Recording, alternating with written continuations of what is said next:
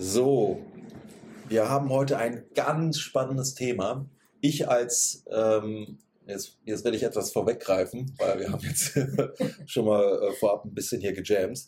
Als nicht menstruierende Person finde aber das Thema äh, Zyklus und alles, was damit zusammenhängt, total spannend. Und warum finde ich das spannend? Weil ich das nämlich jetzt ähm, auch immer wieder bei all meinen Verflossenen erleben durfte, dass sie einfach keine Ahnung haben, was passiert da eigentlich in ihrem ja. Körper, wenn die halt eben äh, in ihrer Menstruationsphase sind. Das fand ich halt total spannend, vor allen Dingen, weil das ja die Grundlage ist für Leben.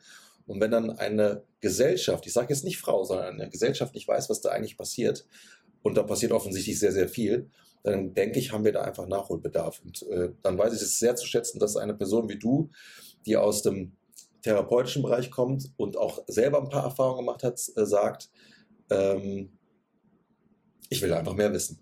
Und ja. wir verdienen auch alle, und nicht nur die Frauen, sondern auch die Männer, ich glaube, manchmal ist es auch für den Mann ganz interessant, die Frau Fall. besser zu verstehen, ja. in welcher Phase ist sie jetzt gerade. Ja.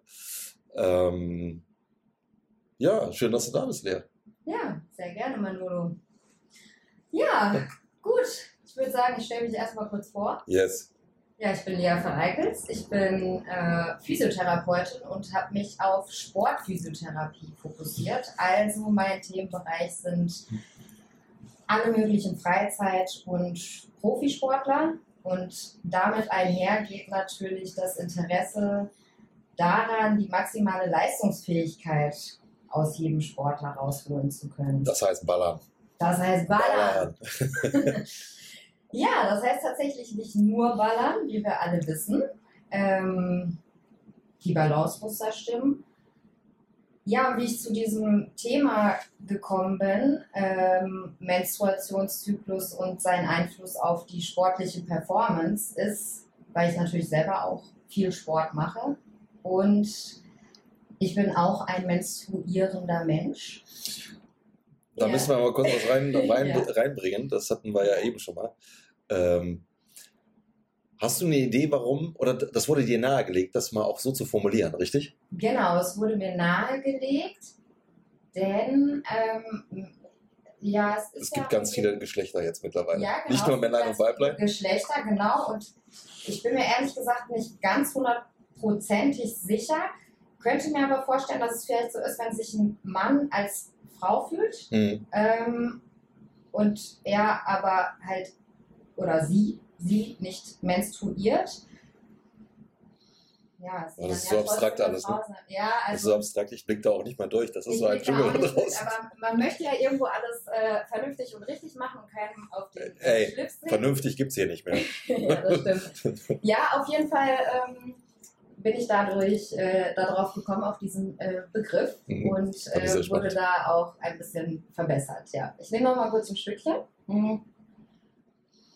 Ja, und dann erzähle ich dir, wie ich zu dem Thema gekommen bin. Genau. Sehr gerne. Ich hatte ja schon gesagt, äh, ich mache selber viel Sport und habe natürlich auch einen Zyklus. Und mir ist halt schon häufiger aufgefallen, dass ich einfach Phasen habe, in, in, denen ich gefühlt äh, 1000 Prozent geben kann. Und dann habe ich wieder Phasen, in denen ich dann nicht mal ansatzweise äh, das schaffe, was ich äh, in der Woche davor geschafft habe, zum Beispiel also in manchen Phasen fällt es einem einfach total easy, manche Sachen, die wuppen einfach. Und in manchen Phasen ist es dann super schwierig und ja, man kommt gar nicht richtig aus dem Pushen. Es ist auch wirklich die Kraft, die dann fehlt, die Konzentration und man fühlt sich halt nicht so. Ja, dann habe ich natürlich auch hier und da schon mal was darüber gelesen, mich auch mit mehreren Freunden aus dem Freundeskreis oder Freundinnen oder menstruierende Menschen habe ich mich dann äh, darüber unterhalten und habe dann erstmal angefangen, meinen Zyklus selber zu tracken oder das mal genauer zu machen und vor allen Dingen mir zumindest wöchentlich aufzuschreiben, wie ich mich beim Sport gefühlt habe. Also und das jetzt nicht zu detailliert, sondern ne, sehr gut, gut, schlecht, mhm. äh, sowas nach dem Motto. Kurz nochmal kurz, äh, ja. kurz nochmal kurz. Zu dem, äh, du hast, hast ja aufgeschrieben, was schreibst du dir auf, wann du deinen Zyklus hast? Genau, das beginnt quasi mit der ersten Blutung. Also genau, das äh, genau, wie kann man tracken? Genau, das ist jetzt erstmal das Einfachste, was auch eine gute, äh, also was für jeden, der jetzt hier zuhört, vielleicht ein guter Start wäre, da zu starten, ne, den Zyklus nämlich zu tracken. Da gibt es tatsächlich mehrere Wege. Der einfachste wäre jetzt erstmal ähm, den ersten Tag der Periode zu nehmen. Das ist der erste Tag im Zyklus. Ja, also wenn wir anfangen zu bluten, wenn sich die Gebärmutterschleimhaut aufgrund des Hormontiefs sozusagen, ähm, ja, wenn die sich nach draußen befördert. Mhm. Ja. Und äh, genau, immer wenn wir jetzt über den Zyklus reden, ich, damit es halt einfacher ist, der Zyklus, über den wir jetzt reden, der Beispielzyklus, sind 28 Tage. Ja? Und normal könnten das 25 bis 35 Tage sein, je nach Literaturangabe. Mhm. Ja? Also das wäre noch im Normbereich. Genau, und dann wären in diesem Beispielzyklus die ersten vier Tage ungefähr Menstruation. Auch um es vereinfachter zu sagen, oder das macht man auch heute mittlerweile sehr oft, nennen wir diese Phase die Winterphase. Ja, da sind wir eher ein bisschen zurückgezogen und ähm, der Körper hat ganz schön zu kämpfen, damit halt die Gebärmutterschleimhaut enzymatisch abzubauen.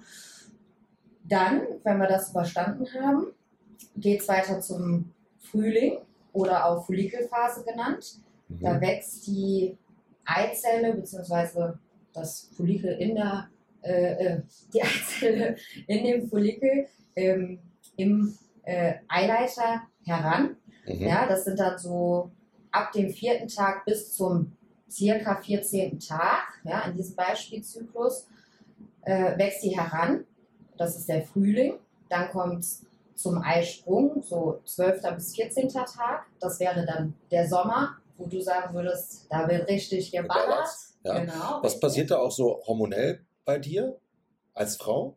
also du hast Frau, Energie, bist du dann auch horny oder wie? Ja, wie da, ne? genau. Ne? Voll ja, Kanne, ne? Das ist diese berühmt-berüchtigte Phase. Okay. Ganz genau, richtig. Das ist äh, die blaue Woche, von der wir immer mhm. sprechen. Mm. Ja, also blaue Woche, weil das oft bei diesen Tracking-Apps einfach als blau und die Menstruation als rot markiert ist. Ja. Ah, spannend, okay. Genau, und die blaue Woche, es ist tatsächlich, sind es nicht nur diese Tage des Eisprungs, die, also es ist so, die Eizelle kann 36 bis äh, irgendwas mit 50 Stunden befruchtet werden. Ja, es ist nicht nur die Zeit, in der wir uns so super geil finden, sondern es sind ein paar Tage vorher und ein paar Tage auch danach. Ja. So, vorher, weil Spermien können bis zu, ich glaube, fünf Tage oder sowas äh, überleben in der Gebärmutter. Und da wir ja dazu da sind, uns fortzupflanzen, ja, oder da das ja der Gedanke der Natur war, fühlen wir uns dann besonders gut, besonders sexy. Ja, wir haben Lust auf äh, Sex, wir haben Lust auf Abenteuer etc.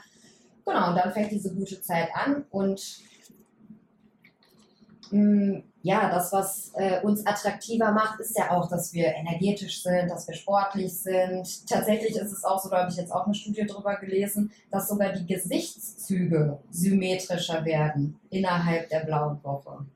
Und es ist ja so, dass symmetrische Gesichter als attraktiver gefunden werden. Ne? Ganz genau, richtig. Ja, das da ist kann ja man mal sehen, dass der Körper sich alles ausdenkt. Vor allen Dingen, ähm, ich könnte, also äh, dich jetzt zu fragen ist ja schwierig, aber ich würde zu jeder Freundin würde ich jetzt sagen, also kennst du das? Dass du einfach an manchen Tagen denkst du dir, boah, sehe ich heute geil aus? Und an manchen Tagen denkst du dir einfach nur, ach du Scheiße, wie sehe ich denn heute aus? Ja. Also, und das ist ja scheinbar gar nicht so, dass man dann einen schlechten Tag hat oder sowas. Oder naja, vielleicht auch irgendwo. Aber es basiert halt irgendwo auf dem äh, Zyklus. Mhm. Und das finde ich total spannend, dass sich selbst die, ne, also wir kriegen dann ja auch äh, vollere Brüste, sehen dann schlanker aus, weil der Wasserhaushalt besser funktioniert, etc. Mhm. Also alles Sachen, die halt auf unser Gegenüber und auch auf uns selber, wir fühlen uns ja auch selber super, ja? Mhm. Äh, die da alle mit einspielen. Ja, Genau, da auch nochmal zum Tracken. Ähm, es gibt einmal einen Mittelschmerz. Da wüsste man dann zum Beispiel, dass das Ei dann gerade abgeht, dass das den Eileiter sozusagen verlässt. Das ist ein Schmerz entweder rechtsseitig am Bauch, ja. mittig oder links, je nachdem. Das, das ist aber noch Frühling, ne? Das ist jetzt noch das Frühling. Das ist äh, der Sommer. Das ist der Sommer. Der Eisprung ist der Sommer. Genau. Achso, wenn sich das loslöst, das ist der Sommer, okay. Genau, das ist schon zum Ende, ja, oder genauer am Eisprung halt, ne? Mhm. Genau. Und manche Frauen können das tatsächlich spüren. Das ist, geht auch manchmal mit einer leichten Blutung zum Beispiel einher. Manche können das aber zum Beispiel gar nicht spüren. Ah, und genau das sollte ich jetzt auch nochmal sagen. Äh, das alles, was wir hier gerade besprechen, gilt nicht für Frauen, die hormonell verhüten. Das heißt Pille oder Spirale, Genau. Zäpfchen und was es da alles gibt. Ja, Spritzen, alles Ja. Mögliche, genau. Anders ist es natürlich bei der Kupferspirale. Da sind ja keine Hormone. Ne? Dann ist das wieder anders, dann läuft der normale Hormonhaushalt weiter. Ne? Klar kann das manche Symptome vielleicht verstärken und es verhindert ja trotzdem eine Einnistung des Eis, ja? Mhm. weil ja eine stetige, leichte Entzündung sozusagen der Gebärmutterschleimhaut entsteht, kann sich das Ei nicht einnisten. Das ist der Grund. Genau, Bei einer. Kupfer oder Gold gibt es Genau, die ja auch eine Gold. Kupferspirale. Ja. Ja, bei Gold muss ich jetzt sagen, kenne ich den Wirkungsmechanismus jetzt nicht 100 Prozent, aber bei der Kupferspirale ist es so, dass es halt eine, ne, eine dauerleichte Entzündung sozusagen ähm, auslöst. Aber ist das gesund? Das wahrscheinlich nicht. Ich Spannend. glaube ja, dass das alles nicht gesund ist. Also Ja. Ich muss sagen, ich, aktuell verhüte ich mit der Kupferspirale. Ich habe auch schon die Pille durch, den Moverring durch und die Hormonspirale durch. Am schlimmsten waren aber jeweils die Sachen mit den Hormonen. Das Mhm. Problem ist halt, dass wir diese Hochs und Tiefs gar nicht erleben. Das heißt, wir sind die ganze Zeit auf einer Spur. So, und ähm, ich erlebe zum Beispiel lieber ein richtiges Hoch und dann auch mal Tief, anstelle die ganze Zeit gleich zu sein. Ich habe mich irgendwie mm, ja, ein bisschen in meiner Persönlichkeit vielleicht auch eingeschränkt gefühlt. Ja. Mhm. Spannend. Und ähm, da habe ich jetzt auch ganz viele Freunde, die das auch erleben. Ähm, Warte, warte, warte, äh, warte. Du, du musst sagen, Freundinnen.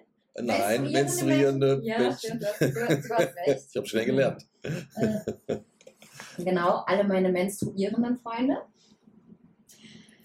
äh, die jetzt aufgehört haben mit der Pille, die sagen erstmal natürlich diese ganzen Absetzerscheinungen, ne, dass sie dann doch sowas wie zum Beispiel Akne etc.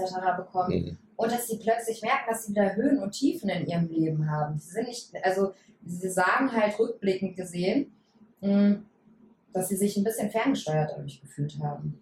Ich Ja. kann mir das gut vorstellen, tatsächlich. Ja. Ich meine, die Natur hat ja, und ich weiß gar nicht, wann ist Sex quasi entstanden? Also wann hat die Natur angefangen, ein Weiblein und ein Männlein zu kreieren? Das ist ja, muss ja schon vielleicht über eine Milliarde, äh, Ja, auf jeden Fall sehr, sehr, also ganz weit Ja. zurück. Ne? Das heißt, rein technisch gesehen, was das betrifft, die Trennung der Geschlechter auf biologischer Ebene, ist ja pff, wahrscheinlich fast so alt wie das Leben selbst. Genau. Und wenn man dann halt hochrechnet, was dann passiert ist, bis wir heute halt einer der komplexesten Wesen ever sind, äh, dann wird die Natur sich schon ihre Mechanismen gedacht haben. Und wenn wir das halt eben kreuzen, dann kann ich mir vorstellen, ja, brechen wir halt eben in der Natur. Und das hat meistens wahrscheinlich Konsequenzen.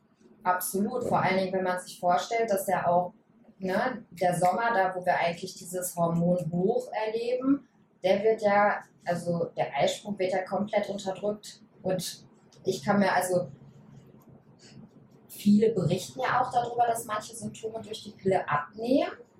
Trotzdem könnte ich mir nicht vorstellen, weil für mich gehört es mittlerweile einfach dazu. Mhm. Ne? Also diese ganzen guten, schlechten Sachen. Ne? Weil, wie gesagt, ich habe ja jetzt auch mein, ja, was heißt jetzt mein Leben danach gerichtet, aber auf jeden Fall meinen Sport danach gerichtet, meine Ernährung auf eine gewisse Art und Weise danach gerichtet. Da müssen wir gleich mal drüber sprechen. Auf jeden Fall. Ich erzähle dir nur noch kurz einmal eben zum Rest der Phasen. Genau, kommt jetzt auch rein theoretisch. Nach dem Sommer nur noch eine Phase und das ist der Der- Herbst. Der Herbst. die Aber wir haben den. Winter ja gestartet, ne? So war das. Genau, richtig. Und ja, na, im Herbst fühlt man sich ja auch noch relativ gut, ne? gerade so kurz nach dem Eisprung. Ja, und später, wenn dann das Progesteron, dadurch, dass der Gelbkörper äh, sozusagen ja, abstirbt, äh, kommt es zu einem Progesteronabsturz und dadurch wird dann quasi wieder der Winter eingeleitet Mhm. also die Periode. Dadurch, dass das Progesteron halt nicht mehr dominiert sozusagen, wird die Gebärmutterschleimhaut ja, weniger gut durchblutet, alles Mögliche. alles halt, was passiert, wenn das Ei eben nicht befruchtet ist und es nicht zu einer Schwangerschaft kommen soll. Mhm. Mhm. Oder kommen wird. Ja. Mhm. Ähm, ich hatte gerade noch eine Frage im Sinn, aber die ist mir jetzt gerade entglitten. Ach so, äh, wegen diesem da reinfuschen in diesen, in diesen ganzen Mechanismus. Mhm. Ich kann mir jetzt natürlich auch vorstellen, weil das habe ich auch schon mm, ein paar Mal erlebt, dass ich da Mädels hatte, die, die sind fast gestorben bei der Menstruation. Ja. So, ich kann mir gut vorstellen, dass die jetzt sagen, nee, ich habe gar keinen Bock auf diese Hoch- und Tiefs in dem Fall, ich mache jetzt hier den Monotono. Kann, äh, ergibt das Sinn? Wahrscheinlich, oder? Also Äh, muss ja jeder selber für sich wissen, aber äh, eine davon, ich erinnere mich noch, das ist schon sehr, sehr lange her, die, die lag hier auf dem, also völlig erschossen, nur Buscopan Plus, haha, Ja. also Männer, Genau. wenn ihr Buscopan Plus Ja, nicht genau. kennt, das ist, das ist, damit macht ihr auf jeden Fall eventuell eurer Frau einer Freude, wenn sie wirklich sich vor Schmerzen krümmt.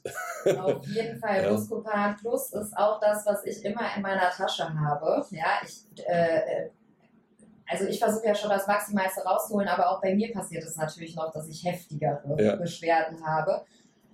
Weil das natürlich auch total einfach zu triggern ist. Ja? Das äh, hat was auch mit dem Cortisol-Level zu tun. Alles Mögliche, was wir zum Beispiel an Stress ja, als Input geben.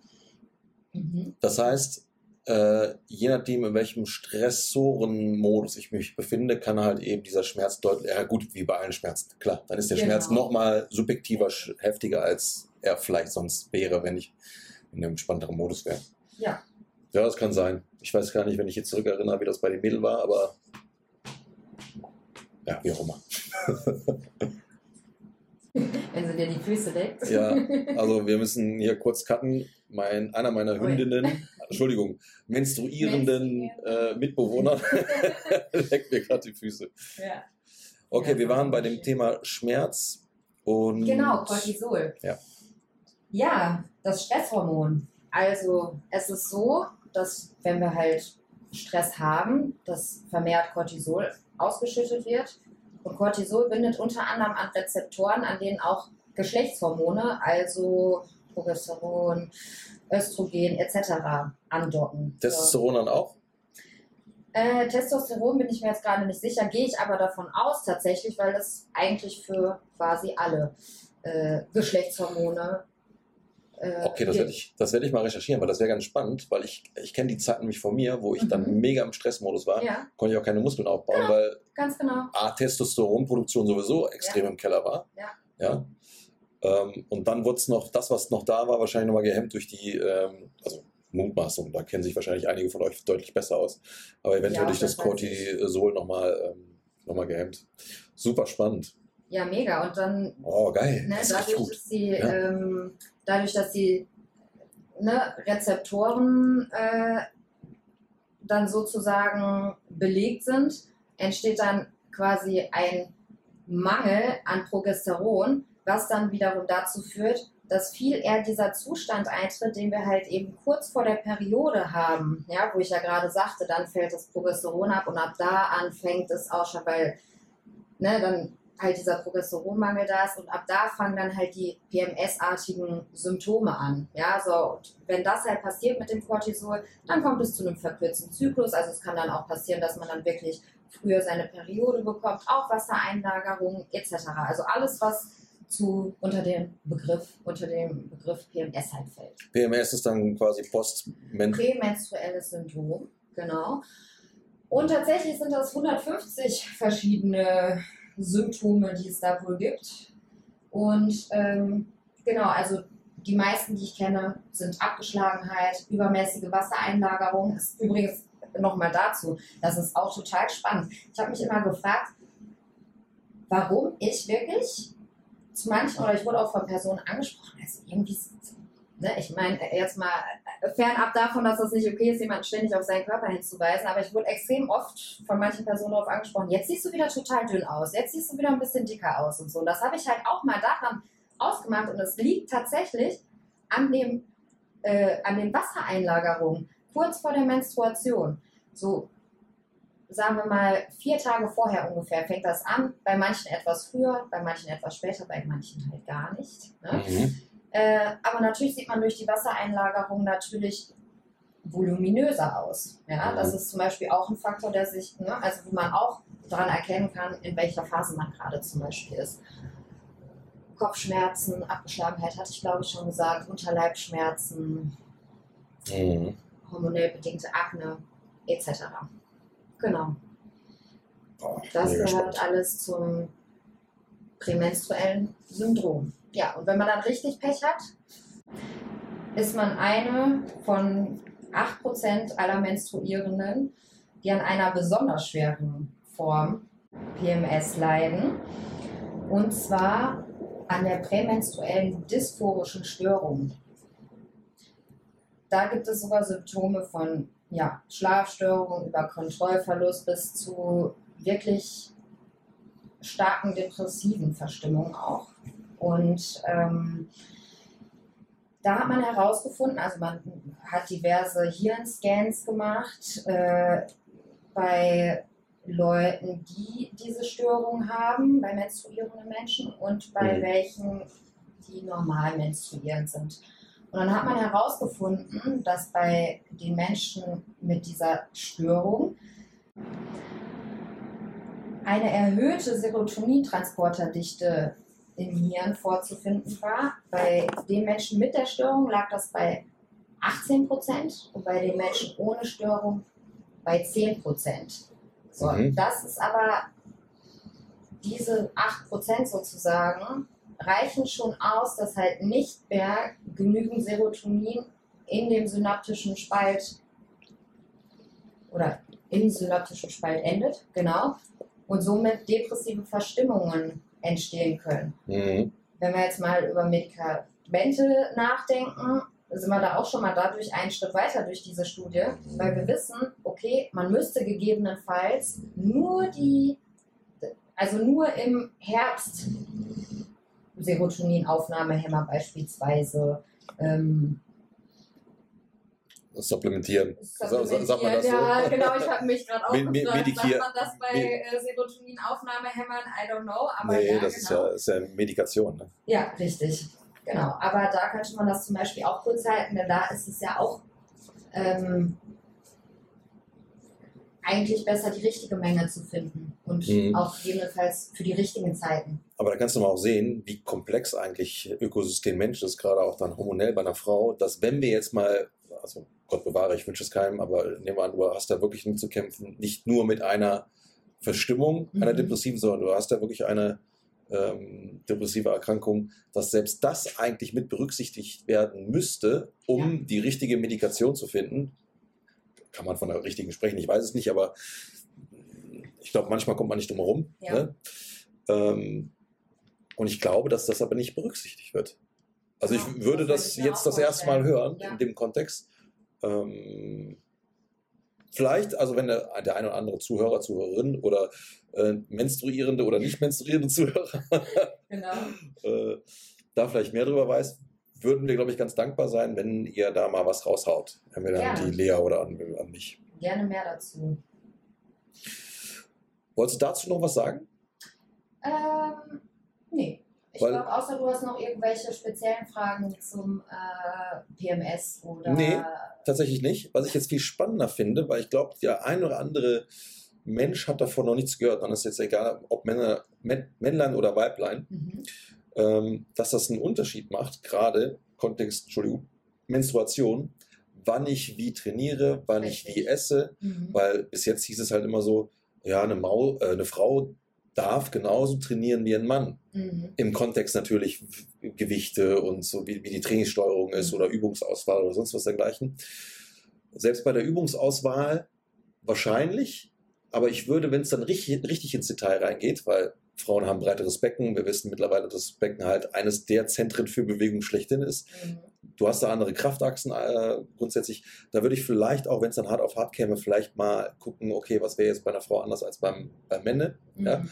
Vor allen Dingen, wenn die Frau halt eben schon ähm, das Glück hatte, Leben auf die Welt gebracht zu haben, dann hast du da nochmal einen Sonderfall. Da muss man auch mal bewegen oder im Bewegungskontext gucken, dass man das mit berücksichtigt und nicht nur einfach eben hier äh, One Size fits, fits All macht. Ne? Aber wenn es jetzt wirklich darum geht, jetzt, also jetzt berücksichtige ich mal meine Menstruation und mache darauf hingehend, weil offensichtlich oder haben wir da Leistungs... Menstruationszyklus. Ja, oder Zyklus ja gesagt, genau. genau. Weil offensichtlich haben wir ja da Leistungsunterschiede. Und wenn ich das noch, das ist ja ein mega abstraktes Thema, ne? Jetzt, wenn ich das auch noch über die Ernährung in irgendeiner Form mit berücksichtigen kann, ja, dann wirst du vielleicht der, dem einen oder anderen menstruierenden Menschen da draußen vielleicht was an die Hand geben oder eine Idee zumindest, wo man dann wirklich mal weiterforschen kann und dann eventuell sich viel besser abholen kann. Also ich würde erstmal bei der Trainingssteuerung anfangen tatsächlich. Und zwar klar dürfen wir so trainieren wie Männer. Ähm, ja, du wolltest was sagen? Nimm uns mal mit, wie du das dann gleich machst, damit wir so ein Fallbeispiel haben. Genau. Also da mir ja aufgefallen ist und auch diverse Studien, da kann ich gleich nochmal drauf eingehen, zu ein paar Beispielen, äh, das bestätigen, dass ich halt einfach zu manchen Zeiten mehr Power habe und zu manchen Zeiten halt nicht, habe ich mir einfach überlegt, okay, was machst du zu welchen Phasen? Ich muss sagen, ich höre trotzdem auch auf meinen Körper, weil es ist halt nicht immer nur schwarz-weiß mhm. und auch diese Sache mit dem Cortisol zum Beispiel, wenn ich jetzt total viel Stress gehabt habe, dann wirkt sich das tatsächlich auch noch auf die guten Phasen natürlich ein bisschen aus. Ne? Und manchmal, wenn man gar keinen Stress gehabt hat, dann kann man zum Beispiel auch während den eigentlich schlechten Phasen, also im Herbst und im Winter zum Beispiel, richtig gut ballern. Ja, das kommt echt drauf an, wie gut man das unter Kontrolle hat. Grundsätzlich gilt aber, wir fangen jetzt mal beim Winter an. Ja, also Erste Blutung Tage, kommt. Genau, erste Blutung kommt. Erste Tage wahrscheinlich auch ein bisschen Unterleibschmerzen und so, natürlich bin ich dann jetzt nicht so richtig in der Mut, total zu ballern, ja.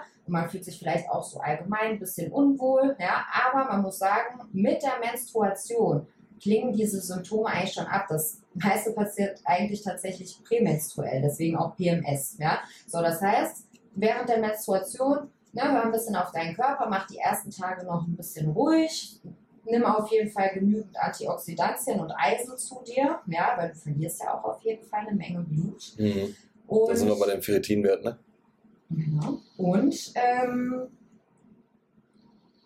genau, dann kannst du dann schon sagen, mal, ich habe das meistens so, dass ich am dritten, vierten Tag merke, okay, jetzt geht's bergauf. Ja, in den ersten Tagen würde ich vielleicht eher lockeres Stretching machen oder sagen wir mal, zum Beispiel auch ein bisschen Techniktraining mit, ich sage mal, mit leeren Gewichten, also einfach nur mit der Stange beispielsweise, ein bisschen Bodyweight, ein bisschen spazieren gehen, ja, eher so ein bisschen Self-Care machen. So, dann fängt süß ja gesagt, Self-Care, das ist süß. ja, man muss auf sich achten. Und dann äh, kann man zum Beispiel auch äh, in der Menstruationsphase vielleicht noch mal ein bisschen überlegen, was habe ich jetzt in meinem letzten Zyklus, was hätte ich da vielleicht so ein bisschen anders machen können, ja noch mal ein bisschen in sich gehen. Ja, und im Frühling fängt es dann ja an, dass es so langsam bergauf geht. Da kann man dann natürlich immer mehr und mehr steigern. Da würde ich jetzt auch wirklich vom Tagesgefühl aus rangehen. Ne? Da kann man sich auch schon mal ein bisschen mehr pushen und so. Wo es dann richtig hart rangehen soll oder wo man sich auch gerne mal selber weiter pushen, pushen, pushen darf, ist dann tatsächlich um den Eisprung herum. Da wird man aber auch selber merken, dass einem einfach Sachen gelingen, die mhm. einem sonst quasi nicht gelingen oder man drückt auf einmal viel mehr Gewicht, als man es sonst macht. Man schafft plötzlich den Handstand, den man vorher noch nie geschafft hat. Und das liegt natürlich auch daran, man ist einfach ein bisschen risikobereiter zum Beispiel. Und es ist auch tatsächlich bewiesen, man hat nämlich ähm, Gewebeproben aus Muskelgewebe genommen in, zu verschiedenen Hormonphasen. Mhm. Man hat dann herausgefunden, dass man um den Eisprung herum oder zum Eisprung, ne, sagen wir, nennen wir es einfach die blaue Woche, dass man zu der Phase bis zu 30 Prozent mehr Muskelmasse aufbauen kann bei einem ähnlichen Training, was zum Beispiel im Herbst. 30 Prozent? Ja, und das finde ich enorm. Und jetzt mal im Vergleich zu Leuten, die die Pille nehmen, im Vergleich, also Leute, die mhm. die Pille nehmen, die unter ähnlicher Ernährung und gleichem Training ähm, beobachtet wurden. Und dann Leute, die halt nicht die Pille nehmen, ja, also keine Hormone zu sich nehmen, also selbes Training. Mhm. Da hat man festgestellt, dass die Leute ohne die hormonelle Verhütung bis zu 60 Prozent mehr Leistung bringen können, mehr Muskelmasse aufbauen können, etc. Und das finde ich schon, das ist auch nochmal enorm. Also die 30 Prozent finde ich schon krass, dass ich einfach mal eine Woche im Monat habe, wo ich einfach mal quasi jeden Tag richtig ballern kann und 30% mehr Muskelmasse aufbaue als eine Woche später zum Beispiel. Mhm. Genau. Und dann aber, dass das so ein krasser Vergleich zu den Leuten ist, die jetzt äh, hormonell verhüten. Also denen fällt es viel schwerer, Muskeln aufzubauen und im Training weiterzukommen. Hm, total spannend. Okay, das heißt, ich gehe jetzt mal von diesen 48, äh, 28 Tagen aus, von denen du eben Mhm. gesprochen hast. Das heißt, das sind jetzt vier Wochen. Ne? Genau, richtig. Und jede von diesen Phasen ist jetzt eine Woche. Kann man das so sagen? Mm, Also, Weil du eben gesagt hast, eine Woche kann ich dann ballern oder beziehungsweise die Eisprungphase. genau, also die Eisprungphase geht tatsächlich bis kurz nach der Hälfte des Zykluses. Mhm. Ja? Also ich sag mal, am 14. Tag ist ja ungefähr der Eisprung, ne? 12. bis 14. Tag. Und danach hast du dann auch noch ein paar Tage, wo es dir gut geht. Ne? Mhm. Weil, das haben wir eben gelernt, wegen dieser Spermiengeschichte, die sind noch ein paar Tage unter Umständen länger, können die Beispiel, überleben. Ne? Das heißt, dann hast du immer noch deinen Hoch, was dann Genau, offensichtlich richtig. dann Und irgendwie in dann Karten fängt spielt. das ja langsam an, Mhm. ein bisschen bergab zu gehen. Ne? Und äh, das ist dann halt der Herbst. Und der Herbst dauert, tatsächlich ist das, also wenn man es hälften würde, ist der Her- Herbst halt im Vergleich zu äh, Frühling und Winter zusammen, nimmt er ja sozusagen die Hälfte des Zykluses ein. Ah, und das okay. hat mich auch immer ein bisschen, wo ich dachte, das kann doch nicht sein, dass ich nur quasi zwei, äh, also zwei gute Wochen sozusagen habe. Ne? Aber wie gesagt, es ist ja so, dass es ein bisschen sich noch hinauszögert bis in den Herbst hinein, dass es einem auch noch gut geht, dass man viel Energie hat etc. Aber dann fängt es ja schon langsam an, dass die Wassereinlagerungen kommen, dass man gegebenenfalls so auch nicht mehr so viel Energie, Konzentration hat und auch nicht mehr einfach so viel Power hat. Ne? Und da Mhm. fängt, also fange ich dann schon an, das Training ein bisschen runterzuschrauben. Wenn ich merke, ich habe trotzdem Energie, mache ich natürlich was. Aber man sollte sich dann nicht vollkommen auspowern. Ja, weil das wiederum setzt den Körper ja auch wieder unter Stress. Stress, was wird ausgeschüttet? Genau, es wird Cortisol ausgeschüttet. Was passiert? Noch ein stärkerer Progesteronmangel, weswegen das PMS noch mehr reinhittet. geil. Genau, das heißt, Ja, es bringt auch Also gar nicht geil, nichts. aber das musst du wissen. Ja, es bringt auch gar nichts, wenn man dann ständig ähm, zum Beispiel seine Klienten push, push, push, push, push, push, push, Mhm. ja, im Training, sage ich jetzt mal. Ja, Mhm. wenn wir jetzt über Profisportler nachdenken, ja, die Ja, sollten, das ist eh eine andere Welt. genau, richtig. Die sollten zum Beispiel, gibt es aber mittlerweile auch sehr viele äh, Profisportler, die sich auch zumindest im Training danach richten. Einen Wettkampf kannst du natürlich nicht verschieben, aber du kannst dann beim Training vorher darauf achten, dass du nämlich eben nicht in der Phase deinen Körper so auslaugst, dass Mhm. es zum Beispiel, manchmal kommt es dann ja auch gerade bei Profisportlern dazu, dass die Menstruation komplett ausbleibt. Das ist auch nicht gesund. Ja? Mhm. Und da sollte man dann halt darauf achten, besonders im Training, wie gesagt, im Wettkampf, ja, da geht es halt darum, zu gewinnen, zu performen. Da muss man da halt mal durch.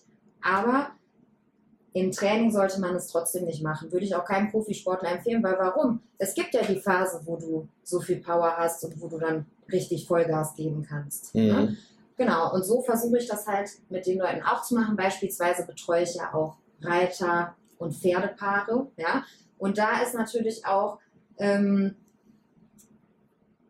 das Pferd merkt natürlich sofort, wenn irgendwas nicht stimmt. So, und wenn ich dann, ich sage jetzt mal ganz einfach gesagt, ein kleineres Selbstbewusstsein habe und so ein bisschen in mich gekehrt bin, ja, PMS-mäßig, ja, nicht so eine gute Mut habe, das merkt das Pferd sofort.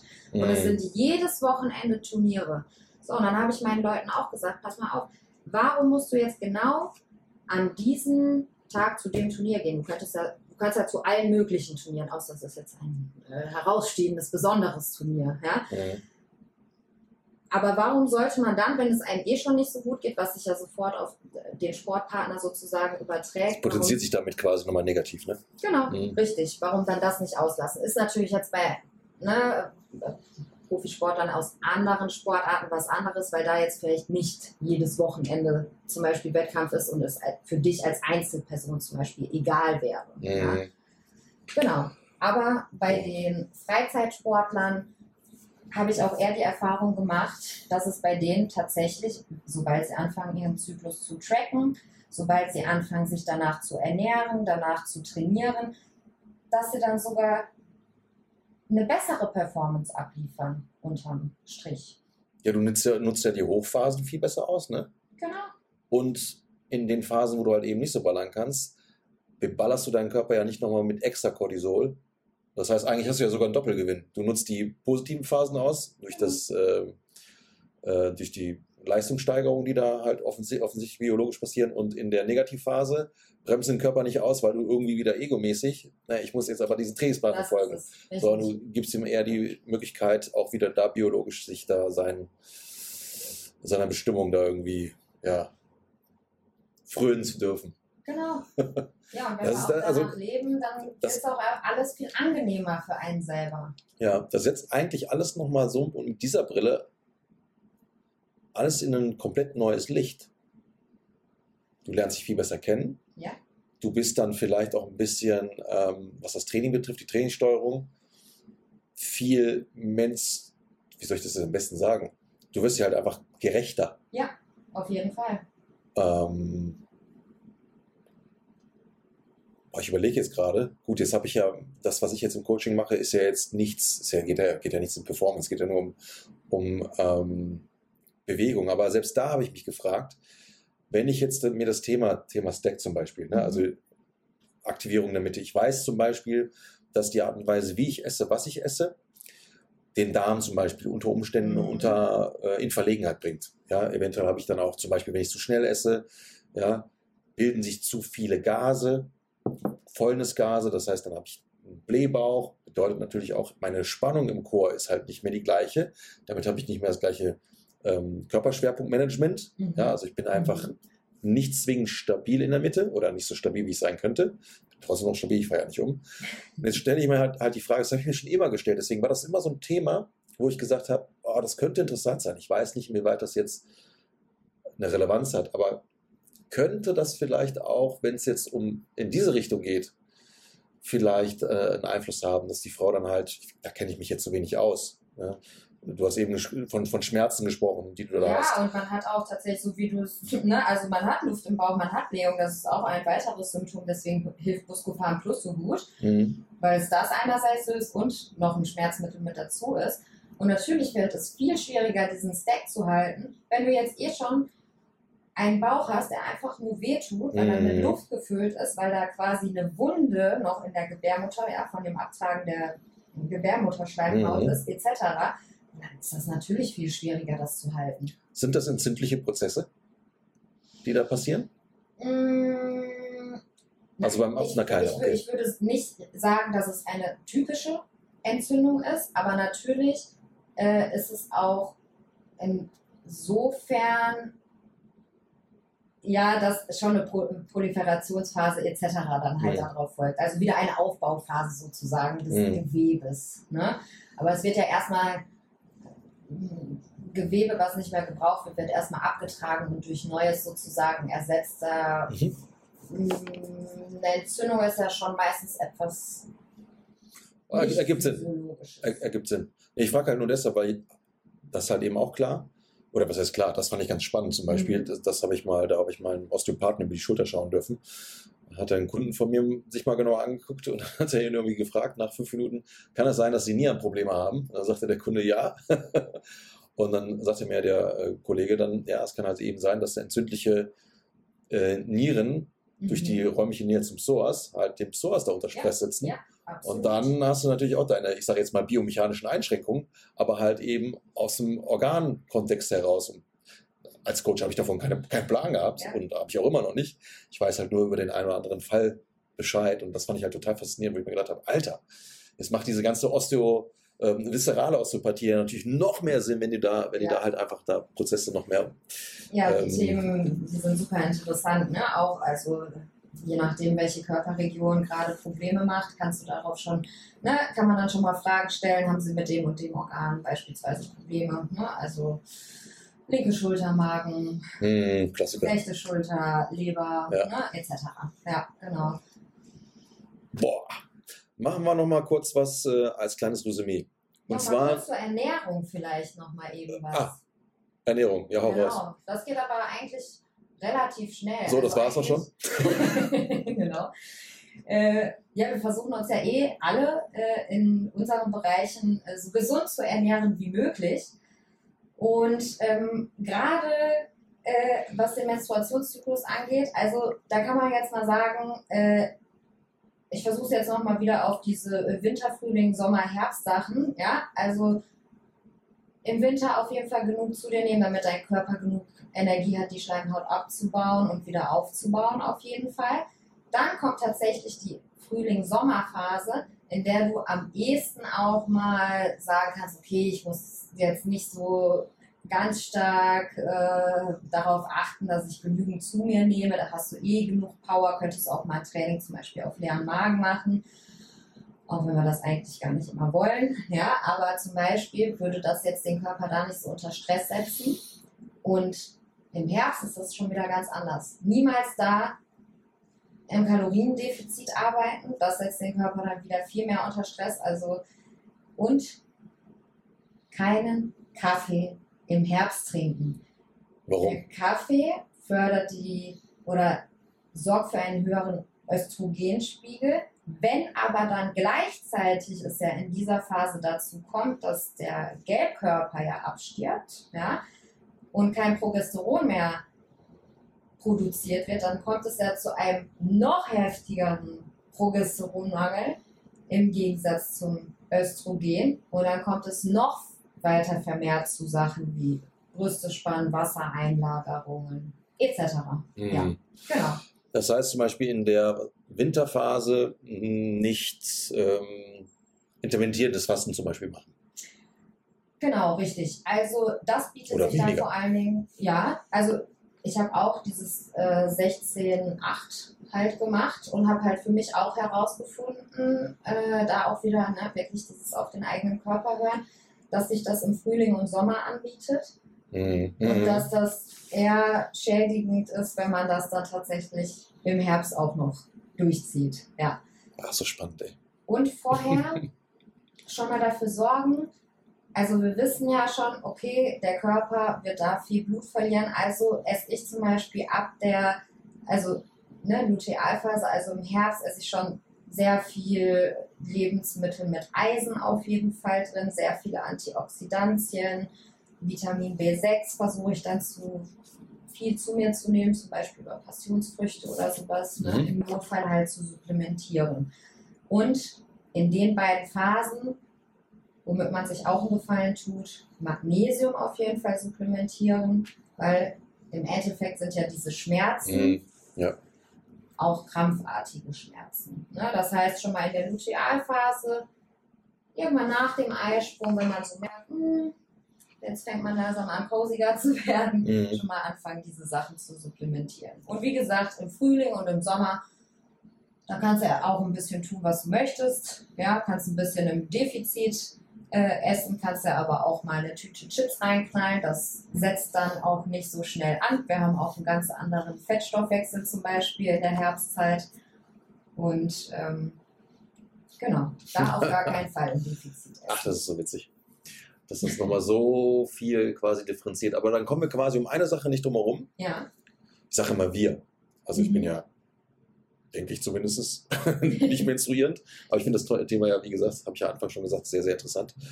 Ähm, dass ähm, wir, ich sage jetzt schon wieder wir, so, ich sage es wie es ist, ihr Mädels, ja, hört mehr auf euren Körper. Ja. Weil die Natur gibt ja schon da offensichtlich etwas vor und da einfach viel intuitiver sein zu dürfen, hilft, glaube ich. Der Körper sagt schon so viel und ich kann das jetzt als Mann schon äh, bestätigen, dass der Körper da, wenn der was braucht, meldet er sich. Wir haben Genau. nur verlernt zuzuhören und als. Frau scheint es ja nochmal eine andere Liga zu sein. Ich würde schon fast sagen, Premier League, nochmal eine höhere Liga.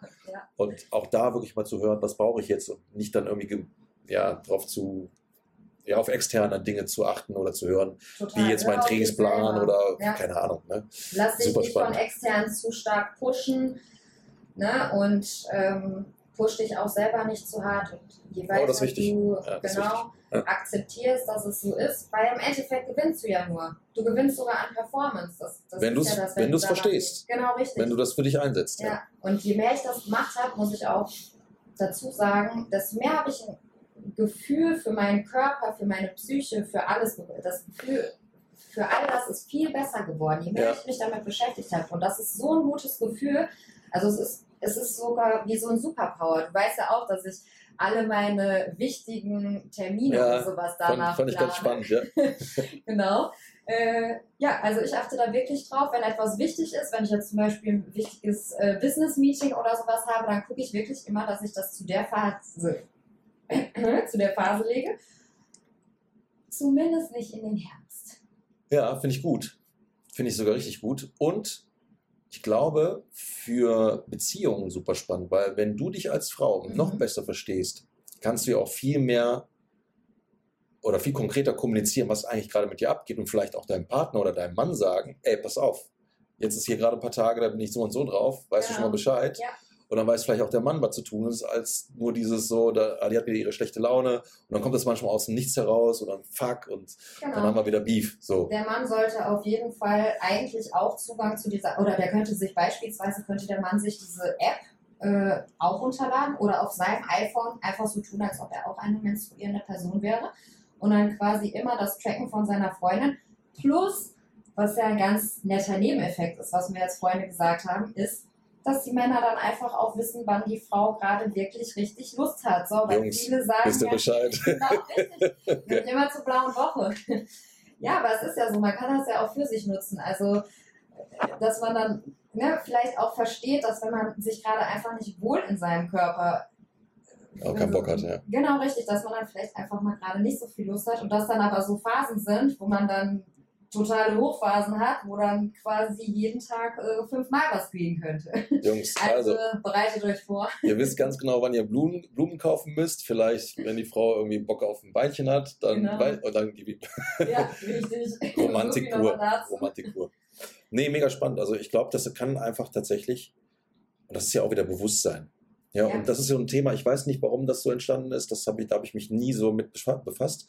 Thema Verhütung. Mhm, Ja, gerade Pille, das war, glaube ich, in den 50ern so, da war das halt mega modern und dann genau. wurde die ganze Welt zugeschwemmt mit der Pille, ohne zu wissen eigentlich, was machen wir denn da, was für ein Eingriff ist, passiert hier eigentlich. Und Ja. dann habe ich das ja auch selber erleben dürfen, dass ganz viele Frauen gesagt haben, nee, ich bin mündig, was meinen Körper betrifft, ich habe keinen Bock auf so einen Mist. Ganz genau. Richtig. Ja, und das ist ja auch, und das finde ich auch gut so. Durchaus Ähm, machen auch immer viel mehr Leute, genau, das halt das anhand der, äh, äh, ach ja, das auch noch, so kann man den Zyklus auch tracken, ne? anhand der Basaltemperatur, die ja zum ähm, Eisprung hin höher wird. ja, genau, das kenne ich auch. Ja. Genau, richtig. Und da gibt es ja auch mittlerweile, also da kenne ich mich weniger gut aus als all die Apps, die es gibt. Oder Mhm. dieses Tackle heißt es, glaube ich. Das ist dann auch so ein Stäbchen, was man sich einführt, was dann quasi immer misst. Und ähm, ja, also es gibt mittlerweile sehr, sehr viele Möglichkeiten, es anders zu machen als mit Hormonen. Mega. Danke Ja. für diesen kleinen Einblick. Sehr ich glaube, gerne. dass sehr viele, die jetzt bis hierhin zugehört haben, gehuckt sind und Bock haben, darüber mehr zu empfehlen, äh, mehr zu empfehlen, mehr zu lernen oder zu lesen oder wie auch immer. Hast du übrigens eine Buchempfehlung dazu? Ja, Superpower-Periode. Kenne ich. Ja? Ich habe es noch nicht gelesen, aber Ja. ich habe es äh, empfohlen bekommen von einer Kundin von mir, als ich schon mal so dieses, ähm, ähm, dieses kleine, diesen Need hatte, ich will darüber mehr wissen, hat es mir genau das Buch empfohlen. Mega Ja. gut. Das, das Buch finde ich mega spannend. Ich muss tatsächlich sagen, ich habe mir äh, sehr viele Studien durchgelesen zu dem Thema. Und das ist mir aber auch erst letzte Woche, habe ich mit einer Freundin drüber gesprochen. Ähm, da hatte ich erzählt, dass wir diesen Podcast machen. Und die sagte mir dann, ach, guck doch mal auf YouTube, Laura Philipp heißt die. Und dann könnt ihr mal gucken, Laura Philipp Menstruationszyklus, wenn ihr mal was Optisches auch dazu haben wollt. Das ist eine Profisportlerin, äh, Radfahrerin und äh, ja, die setzt sich ähnlich mit dem Thema auseinander. Geil. Und äh, da hat man dann auch nochmal einen Input, wo man dann vielleicht auch nochmal was dazu sehen kann, weil sie halt auch mit Graphen arbeitet etc. Mega. Und ich muss sagen, es ist also qualitativ top aufgebaut und sie erzählt auch aus eigenen Erfahrungen. Ja, also wenn ihr da auch nochmal ein bisschen nachhaken wollt, kann ich das auch auf jeden Fall empfehlen. Mega. Packen wir in die Shownotes rein. Also jeder, der Bock hat, dann dieses Buch zu lesen oder halt diese Dame als Inspiration nochmal zu, äh, zu sehen. Packen wir unten rein, könnt ihr euch angucken. Mega! Ja. Lea, das war schön mit dir. Tschüss. Mit dir auch. Danke, dann machen wir ja Feierabend. Wenn Fragen sind, bitte an Lea oder auch natürlich an mich, kann ich auch gerne weitergeben. Ansonsten viel Spaß beim Erkunden dieser sehr, sehr, sehr, sehr, sehr äh, interessanten Thematik. Egal ob menstruierende Person oder nicht menstruierende äh, Person. Tschüss.